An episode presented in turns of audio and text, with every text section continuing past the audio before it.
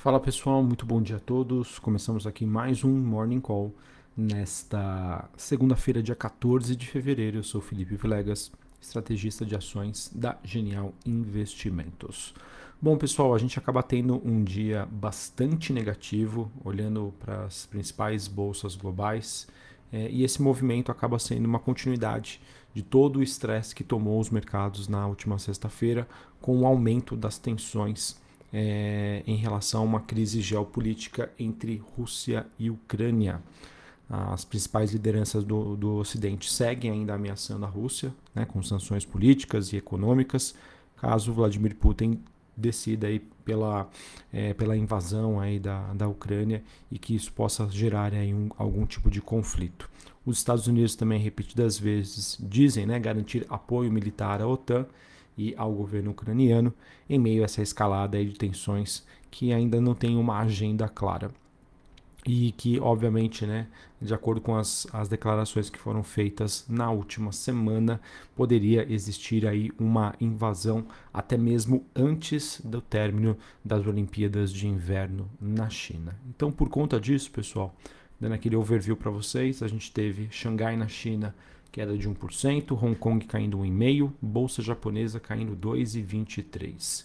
Na Europa, temos um movimento um pouco mais acentuado, Londres recuando 1,7%, Paris e Frankfurt na Alemanha quedas de 3% para essas bolsas. Olhando para os futuros norte-americanos, S&P recuando 0,86, Dow Jones queda de 0,76 e a Nasdaq caindo mais de 1%.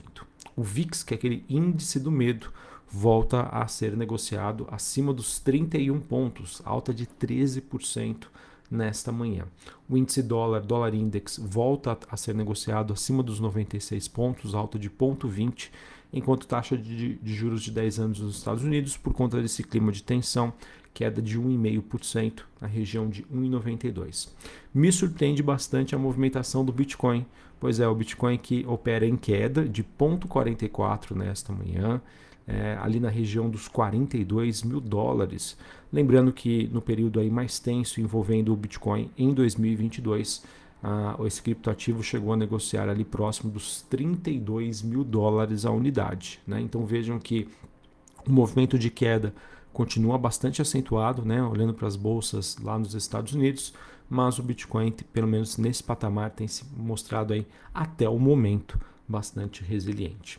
Em relação à movimentação das commodities, nós temos o petróleo WTI negociado em Nova York no 0 a 0, ele que teve uma forte movimentação positiva na última sexta-feira, quando, é, digamos assim, né, veio à tona essa notícia sobre a invasão da Rússia em relação à Ucrânia, é, e neste momento ele permanece ali na região dos 93 dólares o barril.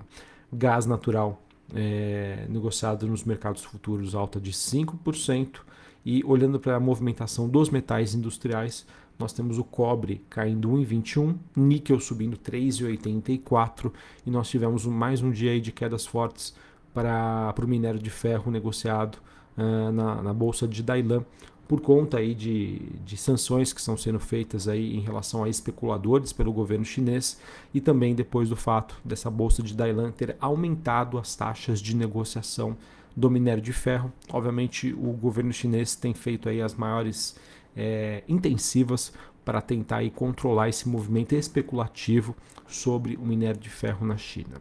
Beleza? Para finalizar aqui, o ouro alta de 0,75. Enfim, pessoal, a gente acaba tendo uma semana que começa sem grandes novidades, podemos dizer assim, em relação ao tema, aos temas que a gente já comenta aqui com vocês. O mercado segue, obviamente, né, de olho na temporada de balanços lá nos Estados Unidos, também aqui no Brasil. A gente tem o mercado também monitorando né, a situação do mercado de trabalho nos Estados Unidos, dados de inflação, e agora né, começa a ter um maior efeito todo esse, todas as, as questões envolvendo aí esse conflito, né, esse possível conflito geopolítico entre Rússia e Ucrânia. O que acontece? É, obviamente, pessoal, não vou entrar no mérito aqui dos efeitos sociais que essa guerra poderia causar. Obviamente, é algo inestimável, é, mas olhando para os efeitos econômicos, que talvez seja o foco aqui do nosso podcast. Tá? Ah, todos sabem né, que a Rússia é um grande produtor, né, exportador é, de, de metais, minerais e também de commodities agrícolas, tá? Tanto a Rússia como a Ucrânia. Então, um conflito entre os dois países, sem sombra de dúvida, tende a afetar né, cadeias produtivas, a oferta né, desses metais, dessas commodities agrícolas, e isso obviamente gera um efeito inflacionário.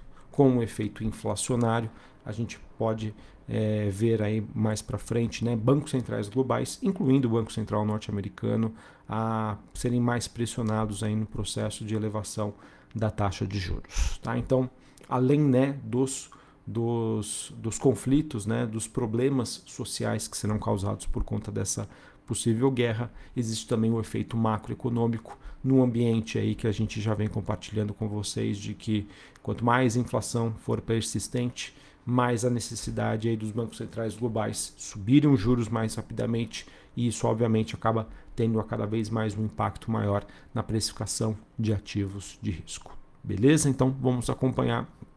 Isso obviamente deve estressar bastante os mercados e mercados inclusive como o do Brasil, né, de países emergentes que acabam sendo mais frágeis, né? Ou seja, se aumenta a percepção de risco e o investidor quer diminuir a sua exposição em ações, em ativos de risco, ele tende a fazer isso em ativos, digamos, que apresentem maior risco, como por exemplo né, o Brasil. Então vamos acompanhar, porque a depender de como for a movimentação é, envolvendo a, a Bolsa Brasileira, isso pode passar uma percepção do quão atrativo ainda nós estamos em relação à precificação de ações globais. Beleza?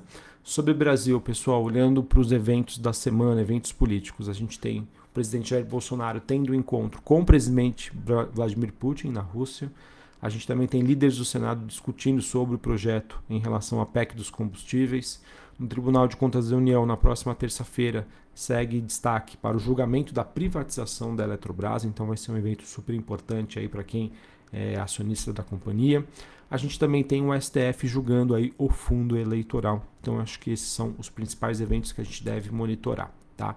É, a gente já vem comentando aqui com vocês, né? Existe uma pressão muito grande aí por maiores gastos públicos e eu acredito que né, essa questão, né, eleições barra situação fiscal, é o que poderia é, servir aí como um gatilho negativo frente à grande resiliência que os ativos brasileiros apresentaram, vem apresentando até o momento. Tá? Outro ponto também que a gente deve monitorar são esses impactos né, que a China, entre aspas, vem causando na precificação do minério de ferro e que, por consequência, acaba prejudicando o desempenho de Vale, por exemplo. Vale, pessoal, olhando aí para as empresas né, que fazem parte do índice Bovespa e a sua movimentação né, é o que vai gerar a pontuação positiva ou negativa para o índice, dado a relevância da Vale é, as ações da Vale é o que tem levado o Ibovespa nas costas no mês de fevereiro. Então, um movimento mais negativo para a Vale, sem sombra de dúvida, pode trazer e levar a maiores quedas do nosso índice. Certinho? É, em relação à agenda do dia, queria compartilhar aqui com vocês. Nós temos hoje né, a divulgação da pesquisa Focus, que acontece todas as segundas-feiras. A gente tem também às 3 horas da tarde balança comercial semanal. Tudo isso aqui dados referentes ao mercado brasileiro. E depois do fechamento do mercado, nós teremos Banco do Brasil, Engie Brasil, Itaúsa, Raizen e São Martinho. Todas essas empresas divulgam os seus dados referentes ao quarto trimestre de 2021. Beleza? Bom, pessoal, acho que era isso que eu tinha para passar para vocês. E logo antes, né? Antes de eu terminar aqui, quase ia me esquecendo, olhando para o noticiário corporativo, duas notícias importantes. A Esquadra, né, um dos fundos de investimento aí mais reconhecidos pelo mercado, ele informou que passou a deter uma participação de 5,32% no capital social da PetroRio.